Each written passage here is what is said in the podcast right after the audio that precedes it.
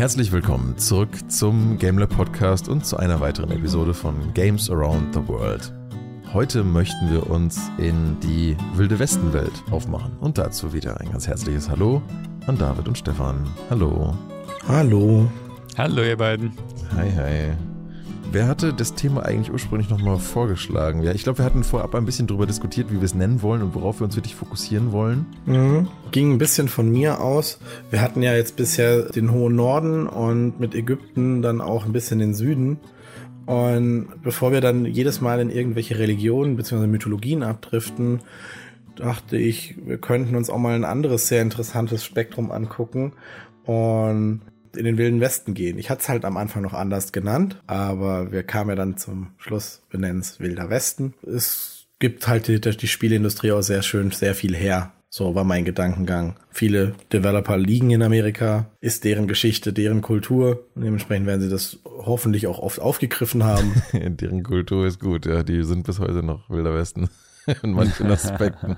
ja, okay. Wilder Westen ich habe das Gefühl, dieses Thema gibt's schon sehr, sehr, sehr lange in der Spielindustrie. Also es gibt ja manche Sachen, da habe ich so den Eindruck, die sind erst so in den letzten zehn Jahren wirklich populär geworden. Aber ich habe irgendwie das Gefühl, das Thema Wilder Westen auch schon früher in irgendwelchen pixeligen ja. Umsetzungen gesehen zu haben. Auch selbst früher, so als Zehnjähriger, wenn man sich irgendwelche Demo-Game-Magazine im Laden geholt hat, waren ja manchmal noch, früher waren da immer noch so CDs dabei. Ach, das war irgendwie cool.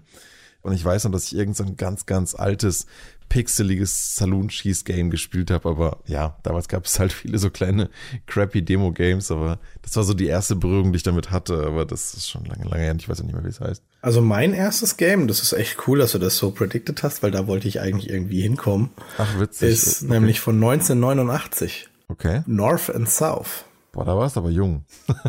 ich habe es nicht 89, da war ich eins. Das ist ja. richtig, da habe ich das nicht gespielt natürlich. Das war das Release-Datum. Ich habe es etwas später auf dem Amiga gespielt. Mhm. Ich habe es auch nicht kapiert. Also ich war in einem Alter, wo ich das nicht so richtig kapiert habe. Es war aber echt schön anzuschauen. Es gab ja dann eine verpfuschte Neuauflage, wenn ich mich richtig erinnere, äh, irgendwann in den letzten zehn Jahren. Aber das Spielprinzip war damals irgendwie so ein bisschen, Ost, wie war das nochmal, Westen gegen Osten, ne? Norden gegen Süden wahrscheinlich, wenn du North und South hast. Das heißt, es ist eher, äh, Ja, Norden äh, gegen Süden, ach Gott, ja.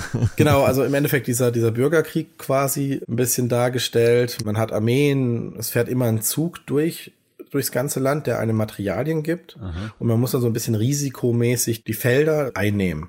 Und du hast eigentlich tatsächlich das Risiko, wenn ich jetzt so ein bisschen drüber nachdenke, weil du hast Kanonen, du hast Pferde, du hast Infanterie. Mhm. und die Pferde können in einer geraden Linie rennen, aber nur rennen und haben halt Säbel in der Hand. Du kannst sie ein bisschen steuern. Was, Moment, die Pferde haben Säbel in der Hand? Nein, die, die Reiter. Ach, das hätte ich sonst irgendwie cool gefunden. Das wäre cool. Das war halt tatsächlich wieder so ein Schere-Stein-Papier-Prinzip, aber halt schon 1989, muss man dazu sagen. Du hattest A, die Karte als Top-Down, wurde, und wenn du dann ein anderes Gebiet eingenommen hast, warst du zwar immer noch in der Top-Down, aber halt hattest die Einheiten und konntest sie ein bisschen selber steuern. Also du hast dann gesagt, okay, es war immer das Ziel, auf die andere Seite zu, also immer durchlaufen. Die Einheiten laufen immer durch.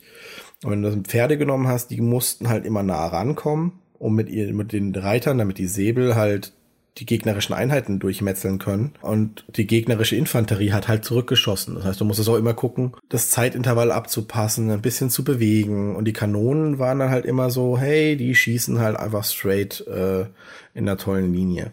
War eigentlich ein echt nettes, echt lustiges Spiel. Also so vom Ding her war es sehr anstrengend. Ich habe nicht viel kapiert, aber es hat mir damals halt einfach Spaß gemacht und es ist immer noch im Kopf geblieben. Neben Lemmings hm. und Simon the Sorcerer ist das so eins der Amiga-Spiele, wo ich denke, oh geil, das ist mir im Gedächtnis geblieben und war in dem Fall wahrscheinlich so der erste Berührungspunkt mit dem Wilden Westen sozusagen. Ich glaube, ich habe jetzt auch endlich wiedergefunden, was ich damals gespielt habe. Und das ist wirklich sehr alt. Das ist von 1984, High Noon.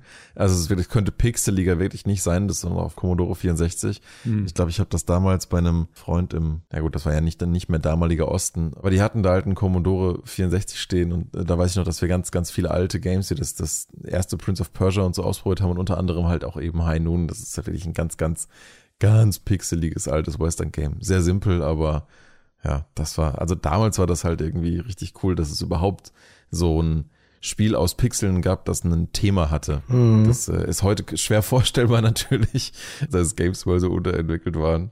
wenn man nur so verwöhnt ist von den ganzen modernen Grafiken. Aber ich war damals total amazed davon, dass man selbst sowas wie ein kleines Pferdchen und ein Cowboy mit seinem Hut erkennen konnte. Und der Hut waren halt acht Pixel oder so, ne?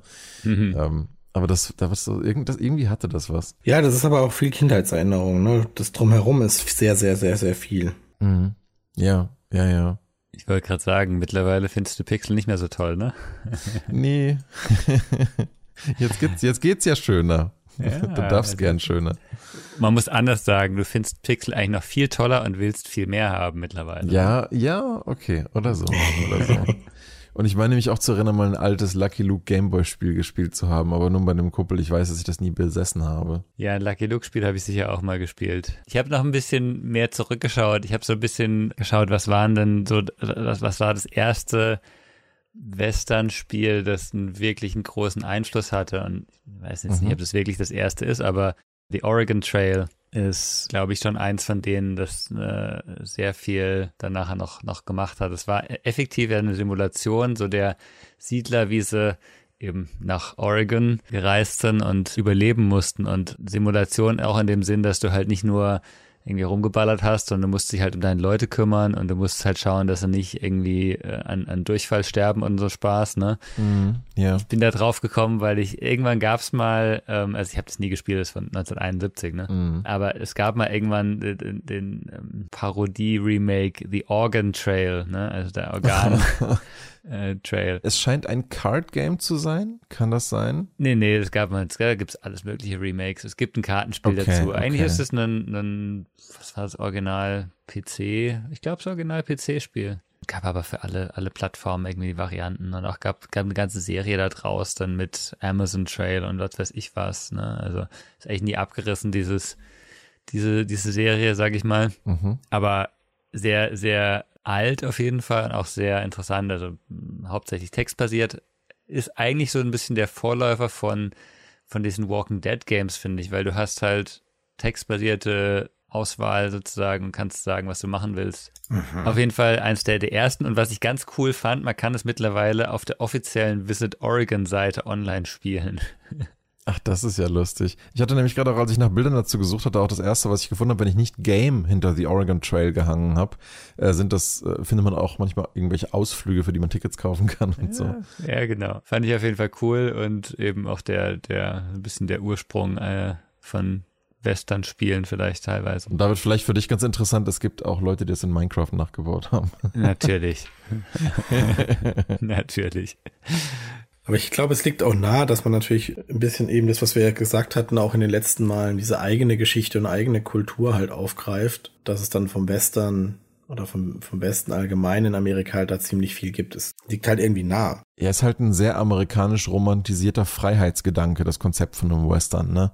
Ja. Auch, auch die ganzen Filme, die es dazu gibt. Ich meine, es, es ja. schreit irgendwie, finde ich, fast weniger Amerikanismus auf eine Art, alte, traditionelle Art und Weise als das Western-Genre. Ja ja, definitiv, ne? John Wayne. Hm. Ja, und ich meine, selbst wenn man heute in moderne Medien guckt, sowas wie The Mandalorian ist ja eigentlich auch nichts anderes als eine Art Space-Interpretation eines Westerns. Also ja. das, das Thema bleibt ja nach wie vor einfach interessant und modern anscheinend. Ja, definitiv, ja. Was habt ihr denn sonst noch gefunden? Also ich meine, ich habe hab ganz viele, sag ich mal, modernere Sachen. Hm. Ich glaube, Red Dead Redemption habt ihr gespielt, ne? Ja. ja. Bisschen. Das ist auch ehrlich gesagt das Einzige, was ich wirklich richtig viel intensiv gespielt habe. Also den ersten mhm. Teil zumindest. Ansonsten muss ich gestehen, dass ich in der Vergangenheit, also habe ich jetzt eher Sachen recherchiert, so an sich, an Western Games prinzipiell. Aber gespielt habe ich persönlich tatsächlich vorwiegend Red Dead Redemption. Und das war damals für mich auch ein absolutes Erlebnis. Aber ich weiß nicht, wenn ihr da gerne mehr chronologisch durchgehen wollt, müssen wir auch nicht nö. gleich mit so modernen Sachen weitermachen. Nö, das nicht. Also ich habe zwei Spiele, die da ein bisschen vorher dran waren, glaube ich. Mach doch gern.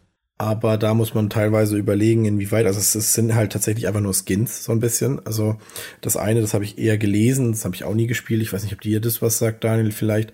Wild Arms, ein JRPG, welches für die PS2 kam im Jahr 2002 und im Endeffekt Final Fantasy halt mit Western war also im Wilden Westen. Und wenn man sich dann die Bilder dazu anguckt, sieht man halt eigentlich auch, okay, die Monster sind halt trotzdem da aber die, die ganzen Charaktere sind so ein bisschen wilder Westen angehaucht und, und auch so Lebensbalken und so. Ja. Also es sieht alles so ein bisschen, so ein bisschen mit Wanted-Listen und so Charme versprühend, aber trotzdem halt ein klassisches JRPG scheinbar. Also auch eine längere Reihe, es gibt davon viele Teile. Ich sag mal so, Wild Arms ist eine sehr freie Interpretation des ja. Western-Genres gewesen. Einfach ins Skin. Es ist quasi, sagen wir mal, wie, wie Final Fantasy mit, mit, mit, mit Knarren in, in Wüstenlevels. Ich glaube, ich habe mal einen Teil davon bei einem Freund damals ein bisschen gespielt. Ich tue mich jetzt ein bisschen schwer damit, das so als wirklich als Western-Game einzusortieren, weil es schon sehr, ich sag mal, Elemente davon nimmt und remixt, also schon seinen eigenen Style. Ich meine, wie ich ja gerade schon sagte, Mandalorian ist ja auch nichts anderes als eine Art Neuinterpretation dieses Genres. War Wild Arms im Prinzip für seine Zeit auch. Aber es ist halt schon sehr JRPG, wenn man so möchte, auch von dem Monster-Design und so. aber gegen was kämpfst du sonst, ne? Gegen Berglöwen und Raben und Geier, aber. weißt du zufällig gerade, wer das, wer das gemacht hat? Exceed Games hat zumindest den vierten Teil gemacht. Wenn man überlegt, im Jahr 2002, wo halt alles noch nicht so vernetzt war, da dann, also wenn das jetzt zum Beispiel in Asien halt entstanden ist, das Spiel, dann ist es halt schon ein weiter Blick nach drüben. Und die haben ja nicht, nicht die Informationsvielfalt. Das heißt, es ist alles so ein bisschen so, wie man es wahrscheinlich aus Hörensagen kennt, vielleicht so ein bisschen auch entstanden, was ja bestimmt spannend ist. Aber das war jetzt gerade nur so ein Gedanke, der mir jetzt noch kam. Ja, das ist, das ist eine Sache manchmal bei japanischen Games und Storytelling. Die nehmen sich manchmal gerne so ganz grob irgendwelche Sachen aus Europa, äh, weil sie es irgendwie cool finden. Zum Beispiel irgendwelche Namen für irgendwelche Fighting Game Charaktere, wie, weiß ich nicht, dann heißt dann einer irgendwie Ehrgeiz oder so. Ja. Aber nicht, weil es irgendwie Sinn macht, sondern weil die einfach das Wort irgendwie cool fanden. Die japanischen Spielentwickler nehmen sich schon gerne mal so ganz grobe Inputs aus der mhm. westlichen Kultur und geben da irgendwie ihren eigenen weirden Spin. Und das ist bei Wild Arms, glaube ich, nicht viel anders.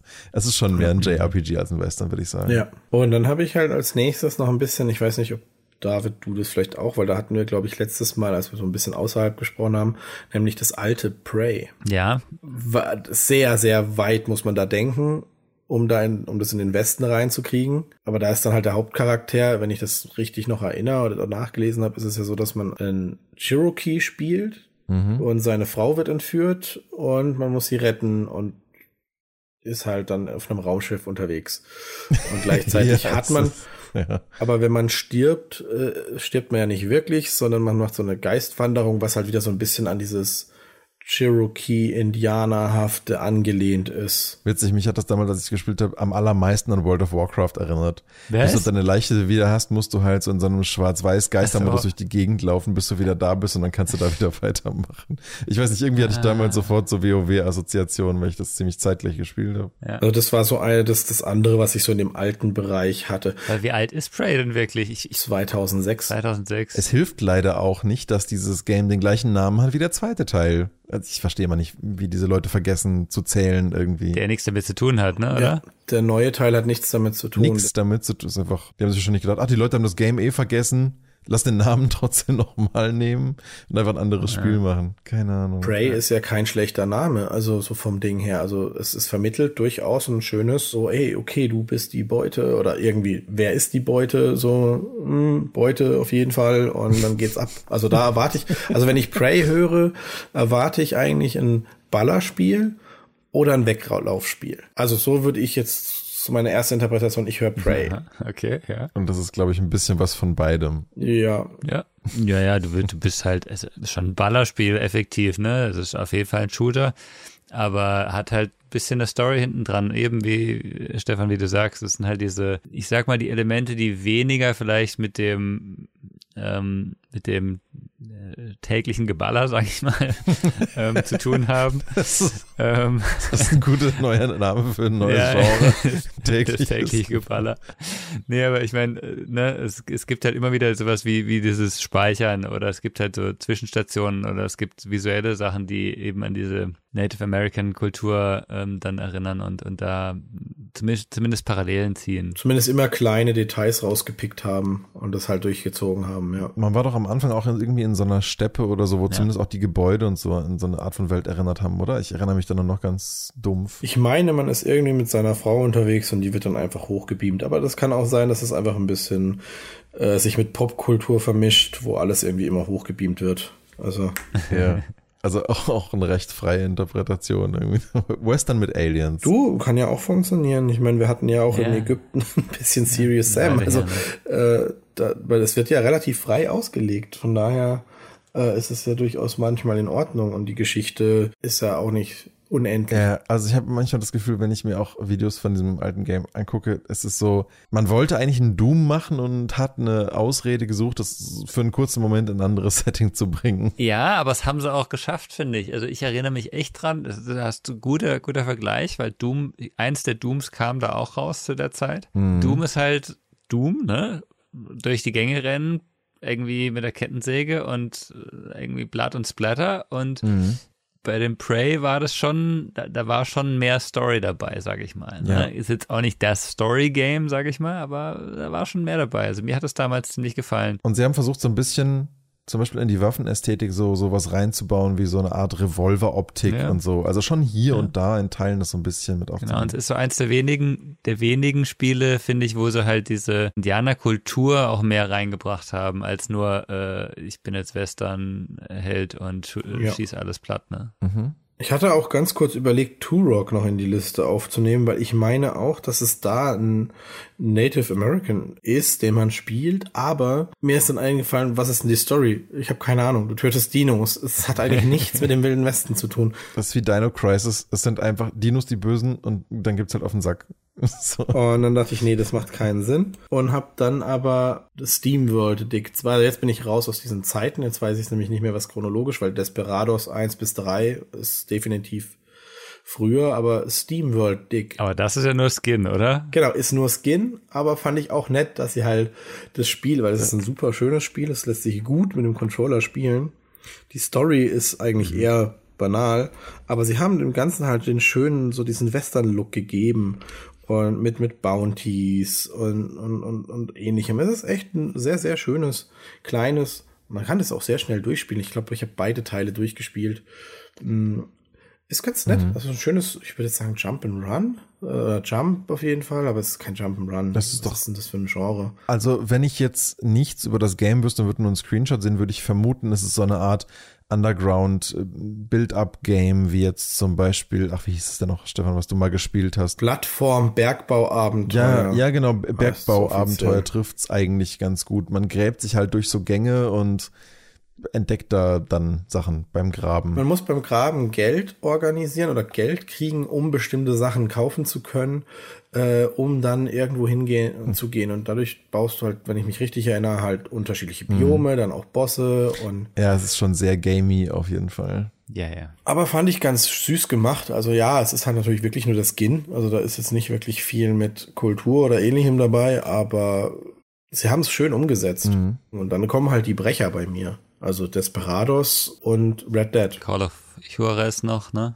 Mhm. Das wäre ja auch noch eins, das habe ich jetzt nicht bei mir drauf, weil ich habe es nie gespielt. Ich habe auch Desperados nie gespielt, aber. Doch, da habe ich mal reingeguckt. Also was ich sonst noch bei, ähm, bei Prey ganz cool fand, jetzt wo ich gerade hier parallel noch mal ein Video davon laufen lasse, die, äh, die hatten ja auch so ein bisschen so eine Art Geisterwelt damit reingebracht. Ne? Also mit so einem Raben, der dich begleitet ja. und generell, dass du halt einfach immer wieder so kurz in diese Spirit-Dimension wechseln kannst und dann Dinge anders siehst und so. Das ist ja gerade auch äh, gerade in der indianischen Kultur, glaube ich, von großer Wichtigkeit mit diesen, mit, quasi mit den Geistern und allem, ne? Ja. Gerade so, so, so Tierwesen, genau. Tiergeister und so. Genau, deswegen fand ich das eigentlich doch ein sehr schönes Spiel mit aufzunehmen, mhm. weil sie haben halt doch versucht, ein bisschen von der Kultur mit in dieses Spiel rein zu verweben, auch wenn es natürlich nicht der Hauptaspekt ist, ist halt gerade diese Spirit-Reise, Spirit, oh Gott. Dimension. Diese Reise, dieses kurz bewegen können oder wenn du stirbst, bist du ja dann quasi auch so du musst da erst machen. Also du kannst da tatsächlich richtig sterben, wenn du dann in diesem Spirit World, wo du dann bist, nicht das machst, was du machen musst. Ja.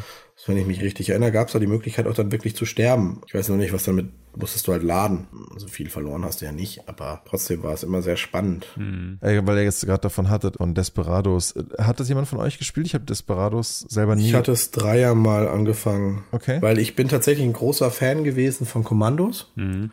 Das war so eins der ersten, also neben, ich denke mal, man kann Jacked Alliance da auch mit in diese Rubrik packen, wobei Kommandos doch nochmal eine, eine Ecke ähm, fordernder war.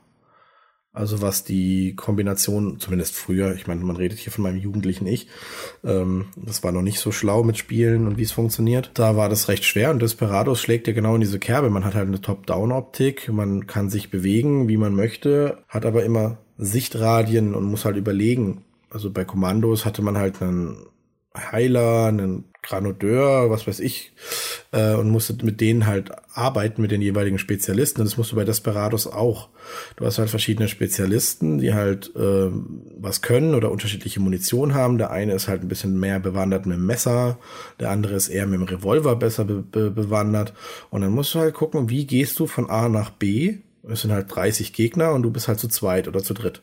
Du kannst halt Fallen legen, kannst halt, du musst halt immer überlegen, wie du am besten da durchkommst, ohne gleich eine Schießerei anzufangen, weil eine Schießerei wirst du höchstwahrscheinlich verlieren. Äh, oder du musst dir es halt gut überlegen, wie du, wann du durchgehst. Und du hast halt Sichtfelder, wo halt die Gegner sich bewegen.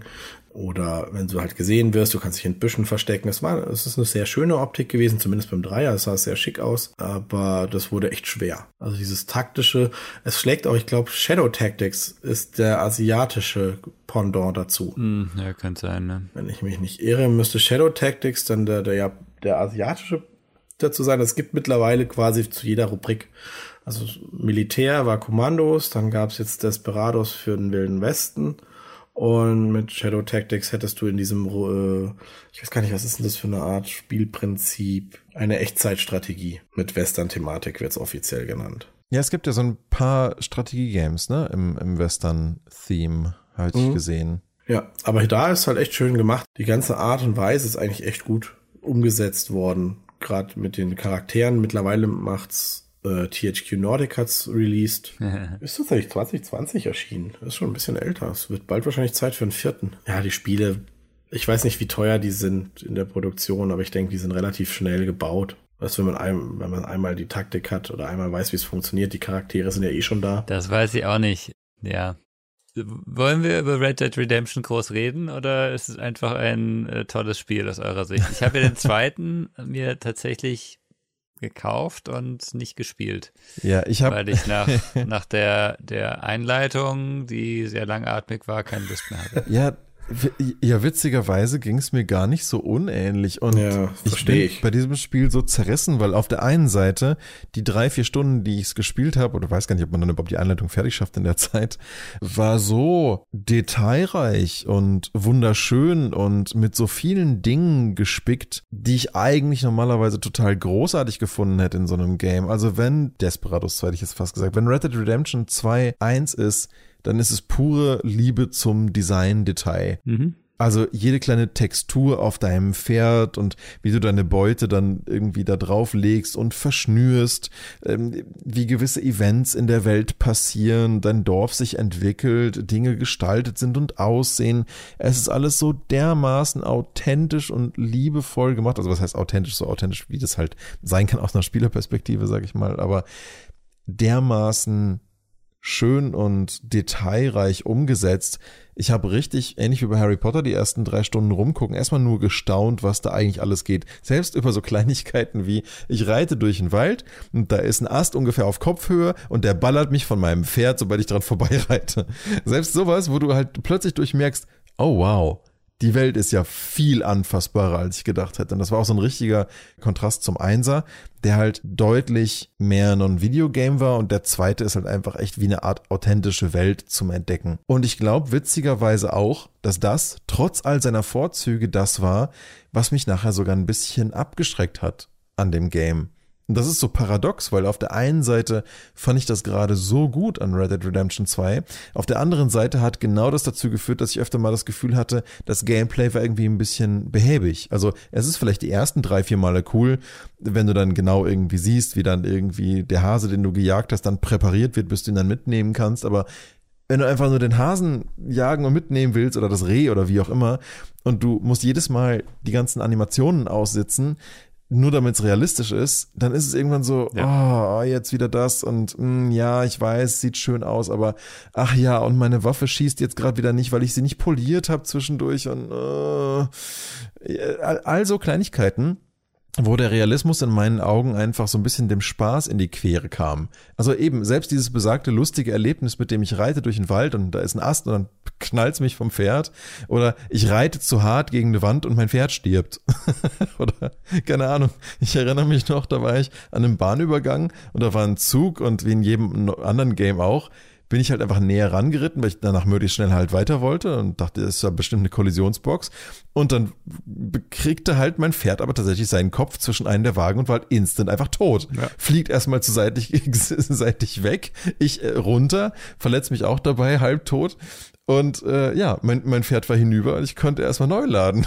das war so, hm, okay, stimmt. Ist eigentlich nicht so blöd. Es trägt der Glaubhaftigkeit der Welt bei, aber das war nicht, was ich in dem Moment erwartet hatte von einem Spiel, muss ich sagen. Das ist genau dieses, dieser Punkt, Realismusgrad. Wenn es zu realistisch ist, ist es auf Dauer einfach nur anstrengend. Das ist super cool und äh, Ne? Ich finde es auch gut, dass es gemacht wird. Je nachdem, was man möchte. Aber ich, ich habe das auch in, in anderen Spielen schon gemerkt.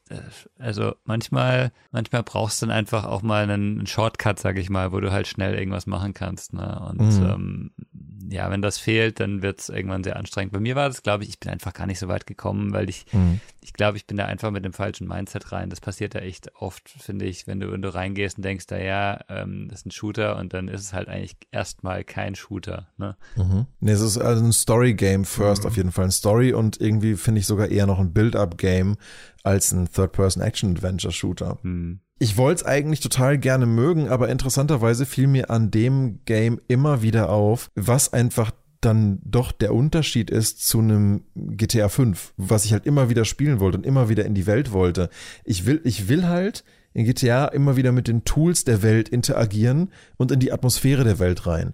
Und bei Red Dead Redemption 2, das tat mir so leid, weil ich habe es halt direkt an Release gekauft und ich wollte es gern spielen und ich hatte auch eigentlich irgendwie schon auch Spaß damit, aber es hat mich nicht so nicht so richtig da reingezogen. Ich wollte nicht gerne Zeit in der Welt irgendwie ständig verbringen und ich habe nicht so richtig raus, woran das gelegen hat. Wohingegen den Einser, ich mich erinnere, fast an einem Stück irgendwie sehr weit gespielt zu haben. Also durch habe ich es dann interessanterweise nicht gespielt.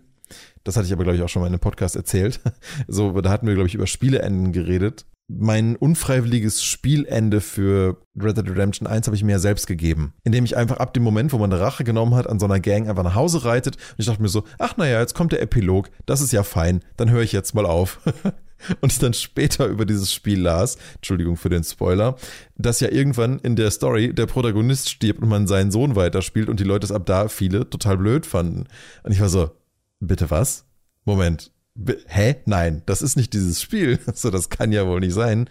Äh, es stellte sich heraus, genau dieser eine Feldzug gegen diese Gang führt dazu, dass die dich nachher als Protagonist erschießen und du dann deinen Sohn weiterspielen musst, um dann wiederum Rache an denen zu nehmen. Und es schien mir aber alles so final in dem Moment. Ich dachte mir so, ah cool, jetzt habe ich das Gefühl, fertig zu sein, ich höre jetzt auf. Und das war halt genau der Moment, weil eigentlich so die restlichen 40 Prozent des Games erst losgehen. Das war irgendwie witzig. Ah, das hatte ich ja schon mal erwähnt. Aber den Einser, muss ich sagen, den fand ich irgendwie, vielleicht auch gerade durch seine Gaminess, irgendwie ansprechender. Ich fand es einfach cool, da einfach nur dumm durch die Welt zu reiten, da ähnlich wie in GTA, einfach, keine Ahnung, holst dein Lasso raus, fängst da irgendwas, ziehst das hinter dir her auf dem Pferd, kriegst dann noch ein Wanted-Level, muss ich dann gegen irgendwelche Polizisten durchschlagen. Äh, also so Blödsinn, den man halt in GTA auch macht. Und daran hat es mich irgendwie, es, es war wie so ein Grand Theft Horse. Mhm. Also es hat mich irgendwie mehr daran erinnert und ja, Red Dead Redemption 2 ist definitiv nicht Grand Theft Horse, sondern mehr wie eine Art Western-Simulator, der sich nicht so richtig hat entscheiden können, ob er mehr der Simulator oder mehr das Game sein wollte. Denn zum Beispiel sowas wie Kingdom Come Deliverance, als du gerade meintest, naja, vielleicht will man das ja auch gar nicht so. Ich glaube, das, das kommt darauf an, was man von so einem Spiel erwartet. Ich glaube, bei einem Kingdom Come Deliverance hat es gerade deswegen so viel gute Bewertungen bekommen, weil die Leute eben gerne eine Art Mittelalter-Simulator mhm. in gewisser Weise haben wollten. Und sich alle in den Reviews darüber freuen, wie händisch und manuell das ist und wie sehr und behäbig man alles selber machen muss. Und die Leute feiern das total. Aber in Red Dead Redemption war mir das halt zu simulatormäßig, glaube ich. Ja, ja. Das habe ich da einfach nicht kann erwartet. Ich, kann ich nachvollziehen. Ich glaube, das ist auch für Leute, die dann halt einfach an einem nach Feierabend Bock haben, also so ein bisschen mehr in diese Roleplay-Geschichte reinzugehen. Mhm. Also das wäre halt zu cool gewesen, wenn es da wie GTA 5 quasi so ein bisschen Multiplayer hätte. Äh, und dann hättest du einen Roleplay-Server aufgemacht, wo dann halt einfach sagst, ja, heute gehe ich halt einfach nur in die Bar und setz mich dahin, verstelle meine Stimme und, und tu so, als wäre ich halt ein Western-Typi. Ähm, ich glaube sogar, dass das prinzipiell eine Option ist. Red Dead Redemption 2 hat ja einen Multiplayer-Online-Modus, aber das mal wieder leider, so wie in den Rockstar-Games wie GTA vorher auch, ist das kein, wir erleben zusammen irgendwie mal die Welt, sondern es ist halt immer gleich irgendeine Art vorgegebenes Event-Typ, den du dann halt spielst. Und dann ist halt viel Schießerei und Ressourcen kaufen und echt Geld ausgeben für das Gold im Spiel, was ja eine riesen Kontroverse war damals, aber es hat ja Rockstar nicht interessiert. Und deswegen ist in meinen Augen der Multiplayer-Modus auch dann im Gegensatz zu GTA 5 nicht so abgegangen. Also da hörst du ja auch bis heute nichts mehr von. GTA 5 wird ja bis heute im Online-Modus gespielt, auch zehn Jahre später noch. Mhm. Es hat prinzipiell einen Online-Modus und ich glaube, der ist jetzt auch nicht so schlecht. Ich meine, dann kann ich mir gut vorstellen, dass halt wirklich Leute im Roleplay machen oder wie du es schon gesagt hast, es im Endeffekt als Simulator benutzen. Einfach sich nach Feierabend hinsetzen und durch die, durch die Schneelandschaft reiten wollen, eine Stunde oder sowas, weil für mich war es auch zu langsam, tatsächlich. Ich glaube, dafür funktioniert es tatsächlich ganz gut. Also wenn du einfach nur ein bisschen Western-Welt erleben willst, dann ist der Zweier, glaube ich, ein extrem gutes Game dafür. Ich weiß nicht, aber also ich könnte es, glaube ich, nicht so mal abends für zwei, drei Stunden. Ich glaube, da brauche ich schon so ein ganzes Wochenende, dass ich da richtig reinkomme, weil das war mein Gefühl, dass ich dass ich einfach nicht reingekommen bin, weil ich nicht mhm. genug Zeit investiert habe, so richtig. Das ist jetzt auch so mein Problem rückblickend, weil ich würde es, ich würde ihm gerne nochmal eine Chance geben, aber ich weiß, dass ich den ganzen Prolog nochmal spielen müsste, weil ich die ganzen Mechaniken auch mit dem Dorfaufbau und so und welcher Charakter was tut, was mich dann ja schon auch interessiert, mhm. komplett vergessen habe. Ich weiß nur noch so ein bisschen, wie die Welt aufgebaut ist da am Anfang und wie dieses Encampment aussieht, wo du dann landest und wie der Prolog sich ungefähr spielt. Aber ansonsten habe ich keine Ahnung mehr, was in diesem Game los ist. Und dann ist die Überwindungshürde halt ein bisschen größer, weil man dann sich fragt, ja, hm, komme ich da wohl wieder rein? Ja, es äh, ist auf jeden Fall äh, was Besonderes, sage ich mal, in der, in der Art, wie es, wie es in Western Western umsetzt, sage ich mal, ne, mit dieser, diesem Detailgrad. Das gibt sonst selten. Sonst hast du immer eine klare, mhm. ich bin jetzt eben der Top-Down-Shooter oder ich bin hier irgendwie das mystische ich, ich habe gerade Weird West nochmal angeschaut. Das äh, hatte ich mal auf meiner Wunschliste, weil es so eine West. coole Optik hat. Habe es aber, glaube ich, wieder rausgeschmissen. Also ein handgezeichnetes Ding und, und ist wohl cool gemacht, aber ich bin mir nicht sicher, ob ich da so richtig reinkomme wieder. Das ist aber auch eher so ein bisschen strategischer. Glaub, ja. Ne? So ein bisschen wie, wie die äh, Jagged Alliance Games, so ein bisschen eher, ne? Ist auch so isometrisch, Aufsicht, optisch, optisch eigentlich super schick. schick. Ja. Und sonst, ich hatte noch ein paar ähm, kleinere mit auf der Liste, die sind eher, ich sag mal, wieder als Parodie sehen. Ne? Ähm, also Westerado Double Barrels, das hatte ich mal gespielt. Das fand ich sehr cool, weil es wirklich sehr viel aus, aus so Western-Filmen mit aufnimmt. Ne? Da hast du plötzlich dann so eine Szene wie aus äh, The Good, The Bad, The Ugly.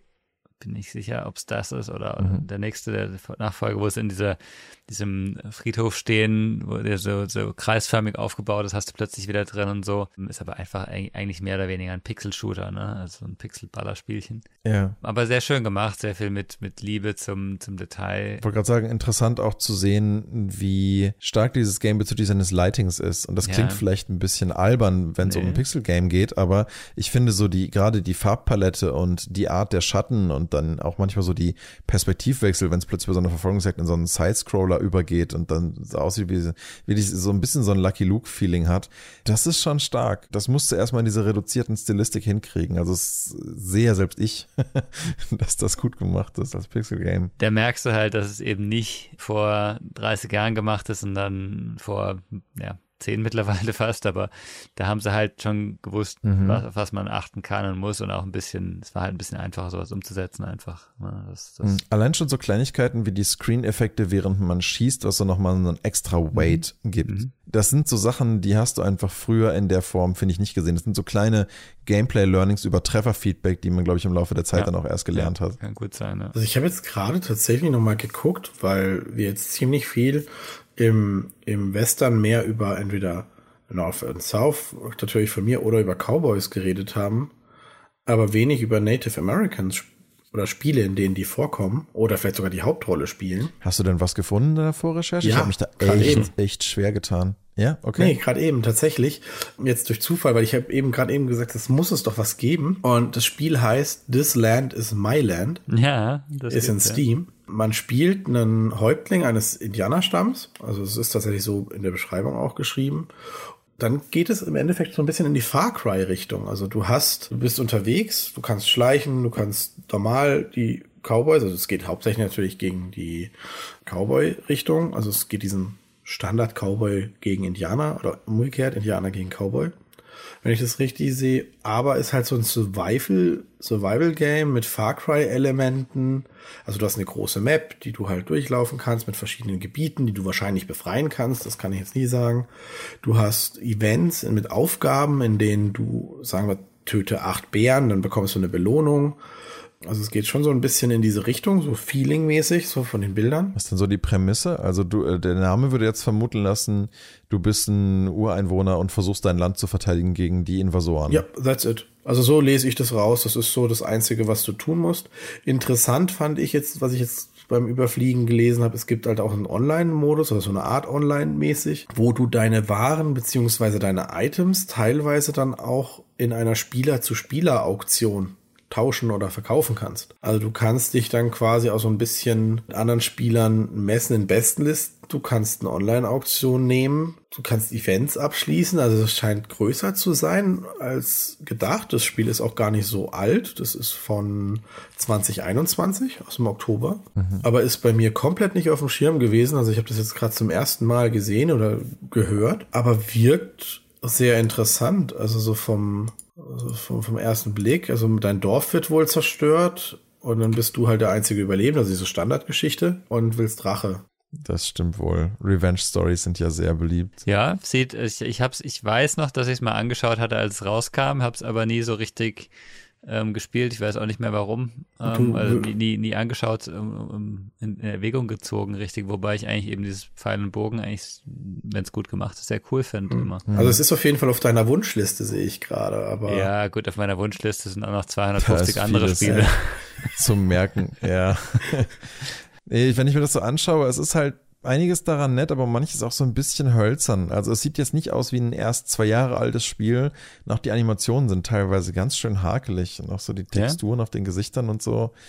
Ähm, also die Pferdeanimation ist zum Beispiel total hübsch und vieles daran auch. Und das Bogenschießen scheint ganz gut zu funktionieren und alles. Aber müsste man mal sehen. Ich denke, sowas muss man einfach mal selbst spielen. Aber ist ja witzig, dass du da überhaupt was gefunden hast, weil ich hatte, weiß nicht, ich glaube, ich hatte nur, nur, nur eine Sache. Ich, immer wenn man danach sucht, so Spiel mit Indianer-Setting oder so, man findet halt Prey dann immer wieder das alte. Mhm. Aber sonst nicht so wahnsinnig viel. Ne? Nee. Ich bin jetzt mal ein bisschen anders hingegangen, weil ich habe dann mal wirklich nach Videogames with Native Americans gesucht. Mhm. Und da kam das dann. Also ja, es gibt es gibt halt viele Spiele, die das irgendwie mit aufgreifen, aber so wie also wie Prey oder eben äh, This Land is My Land als Hauptcharakter ist es äh, sehr selten. Du hast meistens eher mhm. eben den den Shooter oder was ich jetzt schon ein, zwei Mal gesehen habe, du hast halt eine Auswahl aus Charakteren, gerade wenn so Multiplayer äh, wie, hieß das? Gun, ach, gab eigentlich so ein Gun, Gun-Spiel in, in Block, Pixel, blockiger Pixel-Optik oder blockiger ähm, 3D-Optik. Oh ja, nicht, nicht richtig Low-Poly, aber mhm. da konntest du halt auch alle möglichen Charaktere auswählen. Da konntest du halt auch den Mexikaner spielen oder eben den äh, Indianer oder den, was mhm. weiß ich was, ne? Aber das war halt eher wieder dass es ein Skin und gut ist. Ne? Ja, da habe ich jetzt nämlich auch nochmal zwei Spiele tatsächlich gerade gesehen, die natürlich auch eher so Richtung Skin gehen. Was wir bei alle wahrscheinlich nicht gespielt haben, weil es nicht unser Genre ist, ist nämlich Hunt Showdown. Ja, nee, das haben wir nicht gespielt. das ist nicht unser Genre, aber. Mm, nee, das hat hat, glaube ich, einen Koop-Modus immerhin. Ja, ja. Deswegen hatte ich es mir mal anschauen wollen, aber dann doch nicht. Du bist ja im Koop, wirst auf die Karte geschmissen. Es geht ein bisschen Escape from Tarkov-Manier, wenn ich mich richtig erinnere. Äh, du wirst auf eine Karte geschickt mit, sagen wir mal, zehn anderen Personen, immer an anderen Eingängen quasi von der Karte. Es gibt auch eine bestimmte Anzahl an Ausgängen von der Karte. Und du musst entweder überleben oder Kopfgelder äh, einsammeln. Und diese Kopfgelder sind dann entweder Riesenspenden, also so ein bisschen Fantasy-mäßig, glaube ich, schon wieder. Aber die ganze Waffenthematik, die, die, die Fallen und alles, was du zur Verfügung hast, ist dann, dann doch sehr stark an den Wilden Westen angelehnt. Und ich meine auch die Architektur der Gebäude oder so erinnert alles so ein bisschen an dieses frühe an die frühe Holzzeit, also die Zeit, wo sie halt alles mit Ausholz gebaut haben, was ja heute noch so, egal, quasi äh, an diesen wilden Westen-Look so ein bisschen. Mhm. Das ist so eins der Spiele, wo man halt sagen kann, okay, das ist natürlich auch eher ein mhm. Skin. Sind die meisten, ich meine, ich habe so sowieso das Gefühl, dass sehr viel in, in dieser Western-Thematik halt einfach auch auf Action ausgelegt ist. Ne? Das, das, ist, ist ja, halt das, das ist ja das Grundprinzip der Western, ja. der, der Ganzlinger läuft durch die Gegend und ballert alles ja. ab. Ich meine, das ist Western ist ja im Prinzip ja. der Inbegriff. Insofern gibt das Thema fast schon das Genre vor, ja. so ein bisschen in diesem Fall. Und das finde ich ganz interessant, weil das hatten wir bei anderen Beispielen in den letzten Folgen nicht so stark. Wir hatten uns öfter mal drüber unterhalten, ob manche Sachen eher nur der Skin sind, obwohl sie vielleicht mehr Story zu bieten hätten. Mhm. Aber hier beim Thema Western ist ja eigentlich der Name schon Programm. Da würdest du dich ja fast wundern, wenn du nicht dann ein Revolverheld wirst und nicht irgendein, irgendeine Art von Shooter zumindest zu spielen bekommst. Ja. Western, live on the farm. Ich glaube, auch wenn es Golddigger Sachen oder so. Es gibt wenig ja. Live-Simulatoren, äh, Live-Farming-Simulatoren aus dem Wilden Westen. Ja. Ich glaube, es wäre auch jetzt nicht so spannend mit so einem ja, aber auch da würdest du ja irgendwann. Mit so einem kleinen Sieb die ganze Zeit am Fluss zu sitzen und so ein Gold Das gibt's aber. Äh, nicht Schürf, Gold, Gold, Goldfisch-Simulator. Gold, Goldfisch. Jetzt habe ich Goldfisch-Simulator auch nicht schlecht. Es gibt einen ähm. Schürfing-Simulator, doch, das erinnere ich mich gerade. Ich weiß nicht, wie er heißt, aber es gibt ihn tatsächlich, wo du deine, Minecraft. wo du anfängst mit einer, mit einer Ding. Ich meine, das habe ich einmal als Clip bei Rocket Beans oder sogar noch als es, wie hieß es davor, äh, haben das mal gezeigt, dass es den gibt wo du halt wirklich, da hat sich dann einer wirklich hingesetzt und hat das Spiel gespielt, wo ich mir dachte, wie kann man das Spiel nur spielen? Du, du kaufst dir so eine, so eine Ding und fängst dann am Fluss, du machst nichts anderes als ein bisschen zu schürfen und immer rechtzeitig zu klicken, damit du halt auch das Gold hast, das tust du dann umwandeln gegen Geld, dann holst du dir größere Maschinen, musst die aufbauen. Okay. Das ist einfach nur ein Goldschiff-Simulator. Aber gibt's auch. Also, mir fiel gerade noch auf, hier apropos äh, Indianer, äh, ist äh, Connor aus Assassin's Creed 3 nicht auch ein Halb-Indianer irgendwie? Weiß ich nicht. Ja, ja, ich meine auch, ja. Da kommt das zumindest auch als Background-Story drin vor, dass das ja eigentlich so teilweise auch halb seine Wurzeln sind. Ich meine auch, und du hast ja auch einen Tomahawk oder so. Ja, oder? ja, genau. Gut, da könnte man natürlich auch wieder das Assassin's Creed nehmen, das äh, mit den äh, albtraumhaften Gesichtern. Das ist ja das Dreier. Ich glaube, da, dass sich Ubisoft mit Assassin's Creed sowas traut, wie eine Art Western-Ding zu machen, ich glaube, das werden die wahrscheinlich so schnell nicht tun, weil das einfach in dieser Art von Spiel mit Open World und Arbeitslisten schon von Rockstar genug bedient wurde. Bin dann mal gespannt, ob Rockstar überhaupt einen dritten Teil macht. Ich, ich habe inzwischen den Eindruck, diese Art von Spielen sind einfach zu teuer geworden, um sie noch zu machen für die entsprechenden Firmen. Also höchstens noch mit dem Online-Modus, mit dem du richtig viel Geld verdienen kannst, gepaart, ja, aber. Vielleicht. Ich muss auch sagen, mhm. die, die interessanteren Spiele sind für mich tatsächlich eher die kleineren gewesen, die eben versucht haben, mal was anderes zu machen. Ähm, ja. Ich habe noch, noch drei auf der Liste, die, also West of Dead habe ich mal gespielt. Super, super schön gemacht.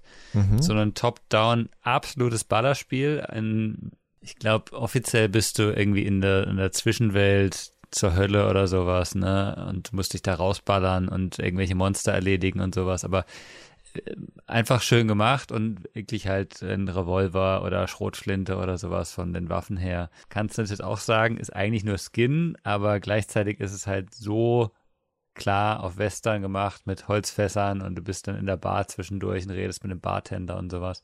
Mhm. Echt wunderschön gemacht. Das hatte ich mal auf ähm, im Game Pass gespielt. Ähm, und auch oh, fand es recht anspruchsvoll. Aber kann man mal, wenn man so einen, so einen Top-Down äh, Third-Person, nicht Third-Person, isometrisches Ballerspiel spielen will, ähm, sehr empfehlen. Mhm. Und ähm, dann kam letztes Jahr, das ist auch auf meiner Wunschliste, Weird West raus. Äh, hatte ich ja vorhin schon kurz angesprochen. Ja. Dass das auf jeden Fall auch nochmal, das würde ich mal gern spielen. Und das das dritte, das ich noch hatte, Weird West hatten wir schon eigentlich angesprochen, das ist ein bisschen älter, das ist äh, West of Loathing, das muss erwähnt werden, weil das so ein cooles Spiel ist. Okay. West of Loathing ist also so ein Strichmännchenspiel und halt 100 Prozent, 100 Prozent Parodie. Okay, also so eine, so eine Parodie auf das ganze Genre oder wie kann sich das vorstellen? Ja, auf alles, ne? Also du, du hast da, ähm, du hast da sinnlose Ballereien drin, du hast aber auch coole Dialoge drin, du hast Sachen drin, die du nicht erwartest, wenn du halt sagst, oh, ich gebe auf, dann sagt er, oh ja, cool, dann kannst du heimgehen ähm, oder sowas, ne? So, so von der Art her. Ähm, du hast tolle ähm, Effekte, dass irgendwie bei einer Explosion halt Boom da steht, einfach nur, ne? sehr, sehr viel drin. Das hatte ich gespielt, ich glaube aber nicht durchgespielt, weil es irgendwie, du hast jedes Mal so gedacht, ach ja, ich kann das noch machen, ich kann das noch machen, ich kann das noch machen. Es ist ein mhm. endlos Spiel gefühlt gewesen. Ne? Mhm, hört nie auf. Hört dann. halt irgendwie nie auf, aber ähm, auf jeden Fall auch sehr cool und auch sehr cool, dass da einer mal sich auch mit sehr viel Liebe zum Detail, aber mit einer sehr einfachen Optik dann ähm, da, da reinbegeben hat und gesagt hat, ja, da kann ich was bauen. Witzig. Was, was mal was anderes ist. Mhm. Und es ist auch einfach echt nur, nur so Strichmännchen-Style, ja? Das ist nur Strichmännchen-Style. Also irgendwie mal im Hintergrund vielleicht ein bisschen mehr was, aber mhm. eigentlich, eigentlich nicht, ne? Ja, witzig. Ich habe so das Gefühl, beim Western ist es im Vergleich zu den vorherigen wirklich auch echt sehr einfach. Also Ägypten haben wir uns ja ein bisschen schwerer getan, fast für jedes Genre ein Spiel zu finden, wo es auf jeden Fall mal aufgegriffen wurde. Ja, aber ganz genau, was wir bei Ägypten hatten, haben wir nicht. Wir haben keine Aufbausimulatoren, oder? Mm, du hättest halt dieses, dieses Civilization-mäßige, dieses Europe 4, glaube ich, oder 5. Da gibt's ja auch immer dann die verschiedenen Epochen und ähnliches. Europe. Aber Europe hört sich nicht nach Western an. Nee, aber Europa 4 zum Beispiel oder, oder ähnliches, die haben dann unterschiedliche Add-ons rausgebracht.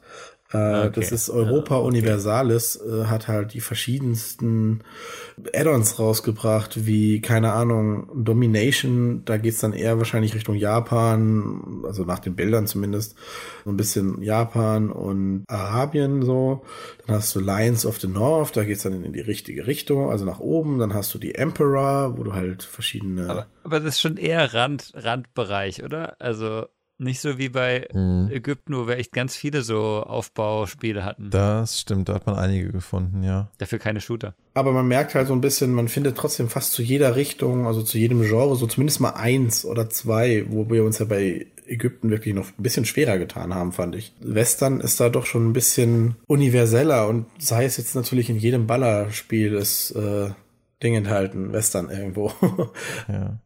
Ja, wobei ich auch sagen muss, wie gesagt, dass ich gerade bei Western jetzt den Eindruck hatte, dass, was ich ja vorhin schon meinte, dass das Thema auch sehr das Genre schon ja. mit vorgibt. Also den, den Eindruck habe ich trotzdem ja. nach wie vor. Das macht aber auch nichts. Ist aber eben auch das, was man erwartet, ne? Ja, eben. Das ist ja doch eigentlich auch, was man davon haben möchte. Man möchte auch in gewisser Weise einen Eskapismus und dann auch eine Rolle spielen. Und wenn das dann halt einmal ein Abend oder zwei der Revolverheld ist, ist doch fein. Genau. Und jetzt noch einmal im Kreis zu schließen zu Red Dead Redemption 2 da kommst du rein und denkst, oh ja, ich kann ein bisschen rumballern.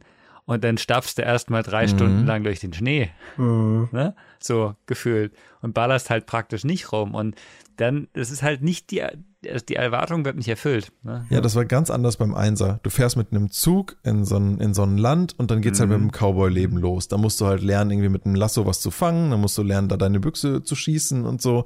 Und du hast das Gefühl, es geht direkt mit dem Cowboy-Erlebnis los. Und das war irgendwie geil. Und der Zweier ist halt so story-heavy. Und der braucht das für seine Story halt auch so zu sein, wie er denn ist. Ja. Aber das ist halt dann nicht unbedingt die Erwartungshaltung. Also ja. da gibt's schon drastische Unterschiede auf jeden Fall. Mhm. Ich glaube, man findet in der Welt des Westerns auf jeden Fall genug interessante Spiele. Für jeden ist was dabei. Auf jeden Fall. Ja, das ist doch ein schönes Schlusswort. dann herzlichen Dank an euch für den dieswöchigen Podcast zum Thema Wilder Westen. Und dann sehen wir uns das nächste Mal mit einem neuen Thema wieder. Macht's gut und bis zum nächsten Mal. Bis dann. Bis dann. Jo. Ciao. Ciao.